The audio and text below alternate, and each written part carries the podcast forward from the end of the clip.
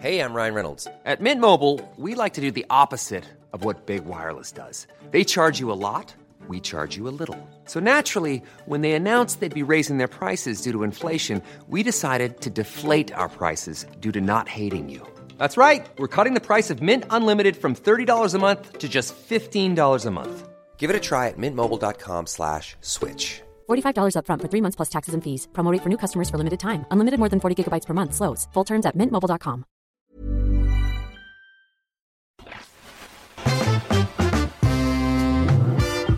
El Ciudadano Político, el podcast de Max Kaiser. Conocer y entender la política mexicana para crear ciudadanos capaces de reconstruir su democracia. Hola, yo soy Max Kaiser y esto es El Ciudadano Político, el espacio que hemos construido juntos, tú y yo, para analizar la política mexicana, para meternos a los grandes temas, para desarrollarlos, para poder utilizarlos, para sacarlos en nuestras discusiones familiares o de amigos y empezar a construir un mejor país. Este podcast lo estoy grabando el viernes posterior a la marcha. Ahora sí ya tengo todo el conocimiento, todo lo que sucedió y sí te quiero platicar un poco cuáles son mis emociones todavía hoy de esto que viví el domingo 13 de noviembre, de lo que se vivió en la semana posterior, de las reacciones de este señor que cada vez se hace más chiquito y acomplejado y sobre todo ahora sí cómo planteamos un camino hacia adelante. Te quiero platicar de los grandes éxitos inmediatos que provocó esta marcha justo para que no te involucres en esta competencia con la marcha del ardor que viene, ¿no? Esta, esta, esta cosa estúpida que lanza el presidente para tratar de apapachar a su ego herido y empezamos a ver hacia adelante. Entonces déjame platicarte un poco hacia atrás, qué me pasó. Primero el sábado 12 en la noche, la mañana del domingo y lo que me tocó vivir a mí en la marcha, que si fuiste tú también, eh, a ver si coincidimos en cosas que experimentamos. A ver, primero, sábado en la noche, yo decía, en la madre. Estamos apostando, y cuando digo estamos, digo a los ciudadanos, la oposición, quienes habíamos estado convocando, etcétera. Estamos apostando una parte importante del capital político que podríamos construir a esto. Porque si mañana va poca gente, y poca gente me refiero a menos de, yo en ese momento decía menos de 50 mil personas, por ejemplo. Si mañana van menos de 50 mil personas, yo decía, madres, van a pasar por lo menos tres cosas. Lo primero es que pues, el presidente se va a pitorrear, se va a burlar, se va a cagar de risa, etc. Y se va a sentir más fuerte, él y su partido, van a sentir que en realidad no tienen a nadie enfrente, ¿no? Y dije, puta, esto, esto se puede poner muy complicado si toda esta convocatoria monumental que se hizo en redes de manera súper orgánica, sí había organizadores concretos, sí ellos pusieron como la parte, digamos, estructurada de la organización, de dónde a dónde, quién marcha, quién habla, toda esta parte, pero después vino una convocatoria muy orgánica, muy ciudadana, brutal, que yo nunca había visto en mi vida, que me debió haber quitado todas esas dudas ese día en la noche. Pero no, yo de todos modos decía, madres, cabrón. O sea, sí, sí, sí México y sí los, la ciudadanía, la sociedad civil organizada, la oposición se están jugando un chingo mañana si la gente no va, ¿no? Porque entonces se va a envalentonar el presidente. Dos, lo segundo que yo creo que iba a pasar si iba poca gente es que la sociedad civil, la ciudadanía, la oposición iba a sentirse chiquita, iba a sentirse débil, iba a sentir que no solo por las burlas del presidente son chiquitos, sino que en realidad lo son. Y eso me preocupaba muy cabrón. Y lo tercero que me preocupaba mucho era que provocara esto aún más pleitos o desunión o desorganización en aquellas personas que están preparándose ya para enfrentar al gobierno y a su aparato de partido con todos los recursos públicos en una batalla en el Congreso y después en las elecciones. Yo decía, madres, si esto, si esto no jala, estas personas que van a tener el encargo de defender la democracia en el Congreso y fuera del Congreso se van a sentir súper débiles y van a sentir muchas tentaciones de negociar, de sentarse a negociar cosas. Por eso era tan importante para varios de nosotros el hashtag y después lo que se convirtió en el mantra de la marcha, el INE no se toca, ¿no? Por eso era tan importante que, que fuera así, así de radical, así de completo, así de concreto. No se toca. No, no vamos a negociar en el minuto 80 del partido de fútbol reformas que cambien el juego. No ahorita, no es momento. Y entonces, puta, yo decía, estas tres cosas están de por medio, ¿no? Bueno, me levanté temprano, cafecito, la chingada, y ahí vamos. Me quedé de ver con mi familia y amigos en la Estela de Luz a las nueve y media y dejamos el coche en Polanco. Y conforme íbamos caminando, empezamos a ver personas por todos lados que llegaban de blanco con rosa. Muchísimas personas con algo rosa, con algo blanco, que empezaban a caminar hacia allá, ¿no? Estaba cerrada una parte de reforma y estaban los ciclistas. Y yo veía de Polanco hacia la Estela de Luz muchísima gente, pero no tanta como, como yo me hubiera imaginado en ese momento. Y puta, mi angustia empezaba a crecer, ¿no? Pero cuando llegamos a la Estela de Luz, empezamos a ver los ríos, literalmente ríos de personas llegando por todos lados, por todas las calles. Una cosa impresionante. Yo he ido a varias marchas. Como ya te he platicado, no, no soy fan de la marcha porque sí, no más porque sí. Me gusta que tengan alguna causa y que después tengan algún cauce, ¿no? Después de lo que sucedió. Bueno, Conforme empiezo a ver los ríos de personas por todos lados, me empiezo a llenar de una emoción espectacular. Ahí fue la primera vez que se me llenaron los ojos de lágrimas. Porque no solo estaba viendo a personas llegar por todas las calles, sino estaba viendo a familias, familias con niños pequeños, personas, de repente una familia que fue como súper enternecedora, una señora muy mayor en una silla de ruedas, empujada por alguien que parecía su nieto, con personas de que parecían los padres del que estaba empujando la carreola, la señora con un cartel de INE no se toca, todos con algo rosa. En ese momento perdí todo tipo de incertidumbre y me empecé a emocionar muy cabrón. Caminamos de la estela de luz al ángel y ya no podíamos llegar. Eran nueve y media de la, de la mañana, 9.45 ya cuando estábamos llegando al Ángel, y ya no se podía caminar. Yo no sé si, eh, al parecer en ese momento estaba, eh, estaban organizándose los primeros contingentes que iban a encabezar la marcha, pero cuando yo levanté, yo llevaba de, estas, de estos sticks para mover el celular, cuando yo lo levanté y traté de ver hacia adelante, ya se veía lleno desde el Ángel hasta la siguiente glorieta, y todavía ni siquiera eran las 10 de la mañana y la gente seguía llegando por todos lados, cánticos por todos lados, personas con todo tipo de carteles, con todo tipo de cosas que cada quien había preparado. No había un gran organizador que hubiera dotado a todo mundo de playeras o a todo mundo de banderitas o a todo mundo de gorritas cada quien se hizo las suyas, cada quien se hizo sus gorritas, cada quien se hizo sus playeritas, cada quien hizo sus carteles. Era una cosa muy espectacular porque era la ciudadanía absolutamente diversa, con diferentes herramientas, tratando de dejar su voz plasmada en esa fiesta cívica. Yo había dicho durante toda la semana anterior, vamos, es una fiesta cívica. Puta, sí lo fue, sí era una fiesta cívica. La gran mayoría de las personas estaba feliz, estaba contenta. Nadie fue llevado a fuerza. Nadie fue acarreado, no había pases de lista en ningún lugar, no había Boeings, no había Frutsis, no había lonches para las personas que iban a estar ahí, no había nada de eso. Había mexicanas y mexicanos que habían ido a marchar.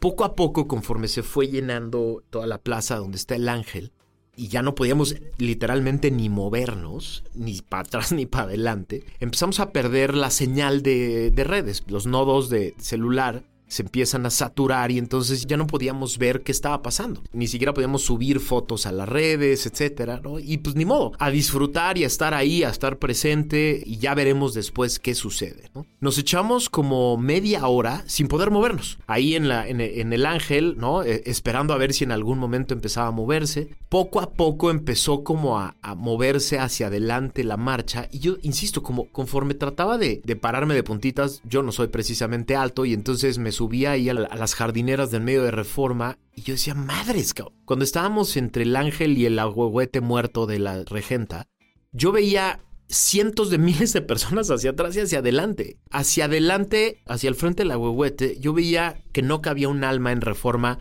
en los dos carriles y en las banquetas, o sea, en estas en estas banquetas que hay entre, entre la lateral y, los carriles centrales, no cabía un alma.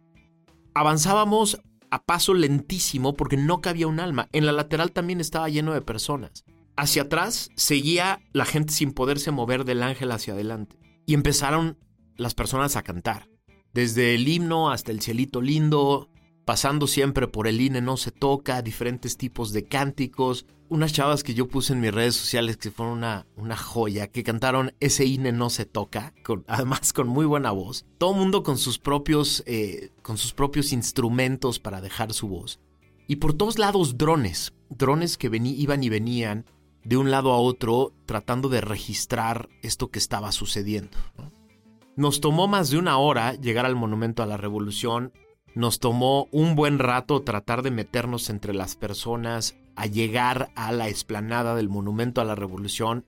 Y cuando yo llegué arriba, donde estaba el templete, donde había hablado Pepe Woldenberg, no daba crédito de la imagen hacia la avenida de la República que llega al caballito. Yo no daba crédito, porque yo entré por Ignacio Ramírez, ¿no? Ya no pudimos llegar hasta el caballito. Entré por Ignacio Ramírez y yo pensé que todo mundo se estaba cortando hacia ahí, que es la, calle que sale de la glorieta, que era la del Colón, ¿no? En esa glorieta sale Ignacio Ramírez hacia Plaza de la República. Yo entré por ahí y dije, pues ya, ya nadie se siguió hasta el caballito. Yo no daba crédito la imagen. Casi una hora después, ya dentro de la Plaza de la República, con unos chavos muy entusiasmados hablando en el templete, la Plaza de la República estaba completamente llena, la avenida de la República estaba completamente llena y yo todavía veía gente que estaba llegando por Ignacio Ramírez y todavía estaba lleno Reforma. Una cosa absolutamente impresionante. Las personas se tomaban fotos, todo el mundo estaba feliz. No vi un solo destrozo, ¿eh? Ni uno solo. No vi una sola pinta, no se rompió un solo vidrio, no hubo un solo momento en el que yo me sintiera amenazado, con riesgo no sé de alguien, nadie con los que haya platicado que fueron a la marcha, no sé de una sola persona que me haya dicho en algún momento me sentí con miedo por alguna cosa que pasó, en algún momento hubo algún desorden, nada, cero, absolutamente nada. Cuando acaba y decidimos que pues, ya nos íbamos a regresar, habíamos dejado el coche en Polanco, decidimos tratar de buscar algún Uber, algún taxi, no había manera. Y pues nos regresamos caminando por reforma la gente seguía caminando hacia el monumento a la revolución, seguía viendo diferentes contingentes con mensajes al monumento a la revolución. Cuando llegamos al ángel, que ya estaba muy, muy desalojado, unas patrullas trataron de entrar como a, a, entorpecer los últimos contingentes y se llevaron una mentada de madre impresionante y tuvieron que retroceder. La gente seguía feliz, todo el mundo muy cansado porque todo el mundo tuvo que caminar un chingo después. Y yo solo veía caras de, personas felices. Yo, yo no cabía de emoción de lo que había vivido porque yo sí sabía en ese momento que habíamos estado ahí varios cientos de miles. O sea, yo varias veces le dije a mi esposa, a mi hermana, aquí estuvimos más de, más de medio millón de personas. Cuando llegué al coche y finalmente pude empezar a ver imágenes, se me volvieron a salir las lágrimas, porque las imágenes eran impactantes. Llegó un momento en que desde la Diana hasta el Monumento a la Revolución estaba completamente lleno Reforma. Ya la Plaza de la República estaba llena y personas seguían saliendo desde la Diana. Voy a poner en, mis redes sociales un video de unos cuates que tienen, para mí, el, el, mejor video con drones que se pudo haber hecho. Se los pedí, muy amables me dijeron que me lo iban a mandar. Porque es precisamente la imagen gráfica de la cantidad de personas que estaban ahí, de los cánticos, de cómo íbamos uniformados todos de blanco y rosa. Muy espectacular supera las expectativas de todo el mundo, incluso de los organizadores, ¿no? Sea, de buena fuente que los organizadores estaban pensando en que un éxito era arriba de 50 mil personas. Nadie se imaginó eso. Pero además, una vez que empezamos a ver las redes sociales, nos dimos cuenta que en más de 60 ciudades del país había pasado algo muy parecido. No en la misma magnitud que la Ciudad de México, obviamente, pero varios decenas de miles y cientos de miles en otras ciudades, Guadalajara, Monterrey, Aguascalientes, San Luis, Mérida. Ciudades muy activas con personas que habían salido a hacer lo mismo. Sé también de buena fuente personas, por ejemplo, de Culiacán, que, estaban muy espantadas de, oye, puta, y si mañana salimos 10, pues ni modo, güey, salen 10. Y salieron decenas de miles. Y, lo mismo en Morelia. La persona encargada medio de organizar el tema decía, güey, yo estaba espantado que no fuera nadie y al otro día no sabes ni qué hacer con tanta gente. Lo de Mérida fue espectacular, lo de Puebla fue espectacular. Ciudades de todo el país que de manera orgánica salieron a decirle al presidente, el INE no se toca. Todos estábamos felices esperando la reacción del Señor el lunes, ¿no? Pero estuvo muy cagado porque en el Inter, este señor Martí Leche con caca Batres, yo le digo Martí Leche con caca Batres porque nunca se va a quitar de encima que él fue el encargado de la leche Betty. Esa leche llena de caca, de mierda, literalmente de mierda, que le dio a las personas más pobres del país y que el güey no se va a quitar para mí jamás de encima ese mote. Entonces, Martí Leche con caca Batres estaba a cargo de la ciudad, porque ¿qué creen? La regenta andaba en Tuxpan. Imagínense el nivel de irresponsabilidad. El anuncio de una de las marchas más grandes de la historia de este país y la encargada de nuestra seguridad andaba en campaña en Veracruz, carajo. Un pinche evento de estos organizados lleno de acarreados, ¿no? Para su campaña anticipada, ilegal, a la candidatura de Morena. Decidió la señora que ese día se iba y dejaba a Martí Leche con cacabatres de encargado de la seguridad. Bueno, el imbécil puso un tweet en el que decía, pues fueron como, estaba según él viendo las pantallas del sistema de seguridad de, de la Ciudad de México y pone fueron entre 10 y 12 mil personas. Fue patético, realmente patético. Para los que fuimos a la marcha, unos se enojaron mucho con el tweet. Yo me cagaba de risa porque 10 o 12 mil personas cada calle, ¿no? Era, era, eh, era una cosa impresionante. Y era tonto querer negar y minimizar lo que había pasado. Tonto, absolutamente tonto. Una de las cosas más importantes de la marcha que fue muy criticado en su momento, pero yo ahora lo veo como algo muy importante, es la presencia de políticos, legisladores de todos los partidos de oposición.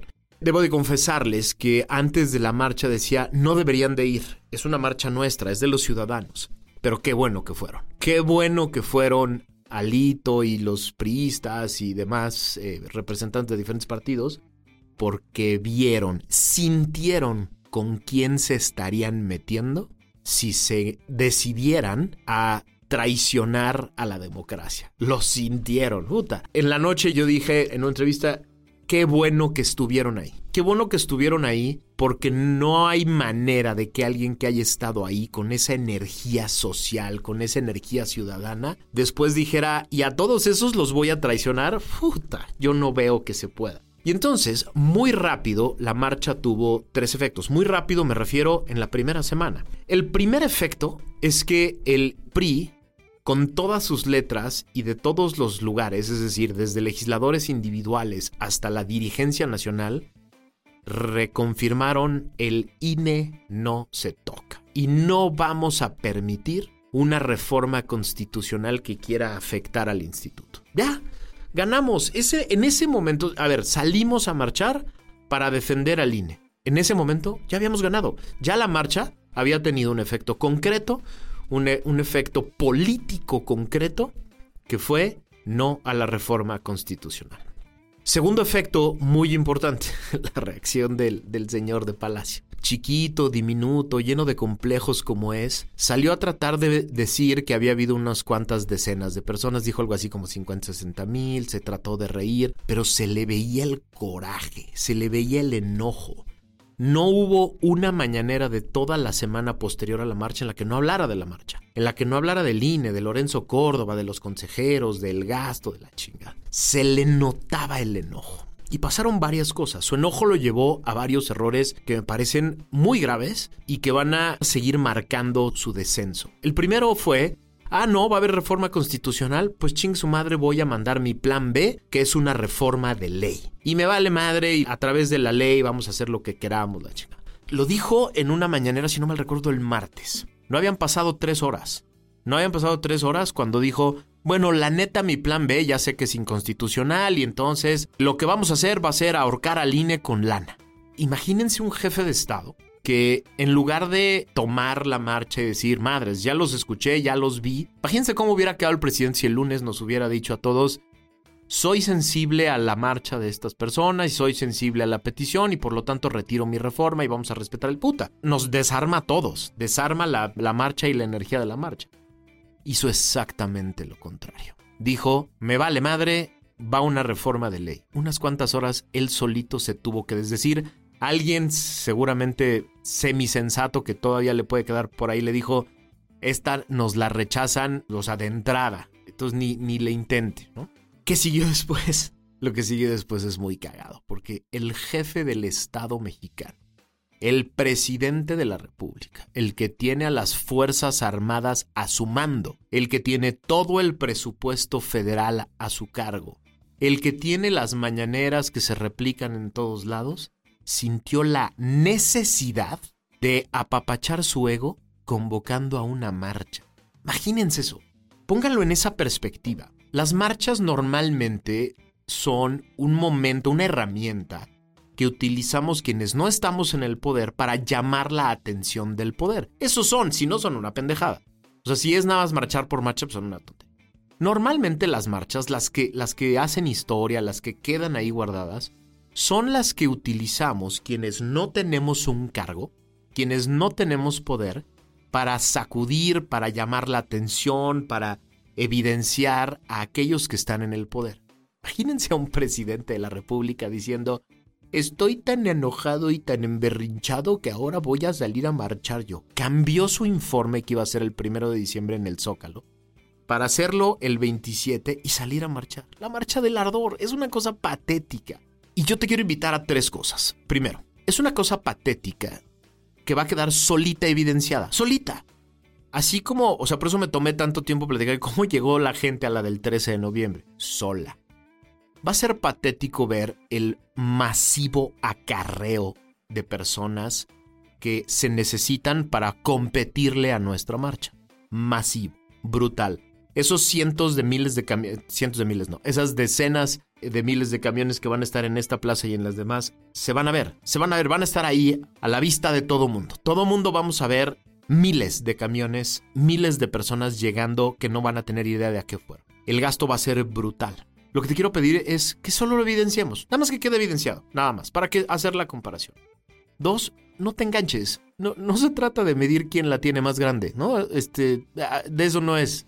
Nosotros ya ganamos. Ya ganamos lo que queríamos con nuestra marcha. Ya potencializamos la energía de la sociedad y la capacidad de organización. Ya te sentiste capaz de organizarte con otras personas. Ya no estamos compitiendo contra él. Entonces, no le demos promoción a su marcha. Pero tres, y para mí es lo más importante, vamos a mantener esta energía arriba, esta energía social, esta capacidad de organizarnos, esta capacidad de, reclamar, de exigir, vamos a mantenerla permanente. Porque vienen sus peores momentos, vienen sus peores meses y años. Los meses de los fracasos completos de todas sus propuestas, las obras que no van a jalar, los programas sociales que son un fracaso. Vienen meses muy complejos para todo el tema energético, meses muy complejos en materia de inflación, meses muy complejos en materia de finanzas públicas y vamos a tener que estar presentes en, el reclamo social, en el reclamo permanente. Entonces, que nos valga madre su marcha. Sí va a llevar a miles de personas. Sí, sí, sí.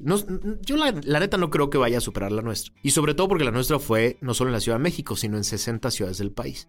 Pero sí, sí vale madre. O sea, no importa, es el Estado y es con nuestros impuestos y, y no es lo mismo. Entonces, no te enganches, no pelees con los números de la marcha con otras personas, no la promociones, pero sobre todo, utilicemos toda nuestra energía para seguir organizándonos en pro de las causas que nos tienen que llamar.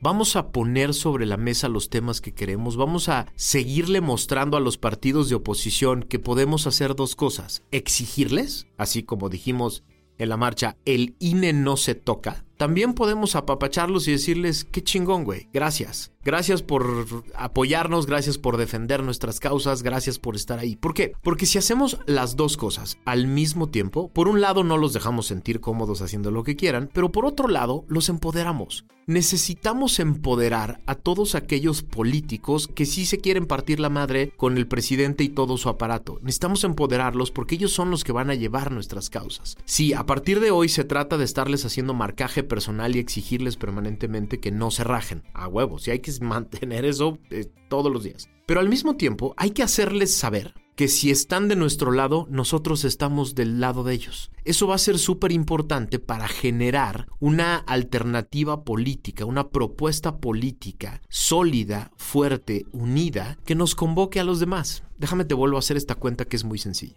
Si el presidente de la República tiene los 15 millones que fueron a su farsa de la revocación, más, vamos a ponerle otros 5. Quiere decir que el presidente va a tener para el 24 una propuesta electoral que a lo mejor alcanza 20 millones de personas. Para el 2024 vamos a hacer algo así como 96 millones de personas en la lista nominal. La matemática es muy sencilla. Quiere decir que el presidente no tiene ni va a tener a 76 millones de electores con credencial. Otra vez.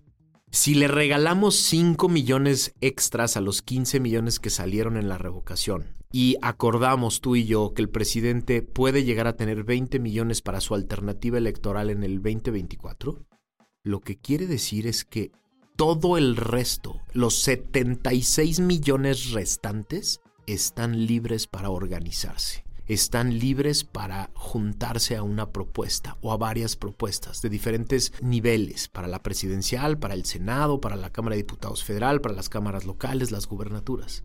¿Qué quiere decir esto? Está abierto el campo de batalla electoral. Sí, asúmelo desde ahorita. No le creas a las personas que dicen que esto ya está definido. Por eso están tan desesperados. Por eso quieren madrear al INE. Por eso quieren controlar al sistema electoral. Porque ya no le salen las cuentas. 76 millones de electores están libres de cualquier compromiso político para juntarse en una propuesta ganadora. Así es. Ese es el tamaño del momento que estamos viviendo y tenemos que asumirlo. Tenemos todo 2023 para construir alternativas políticas que nos convoquen a los otros 76 millones, que nos entusiasmen a los otros 76 millones y nos hagan salir a defender nuestra democracia. De eso se trata, ¿eh?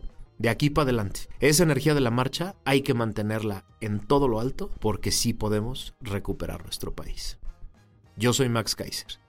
Esto es El Ciudadano Político. Nos escuchamos la próxima.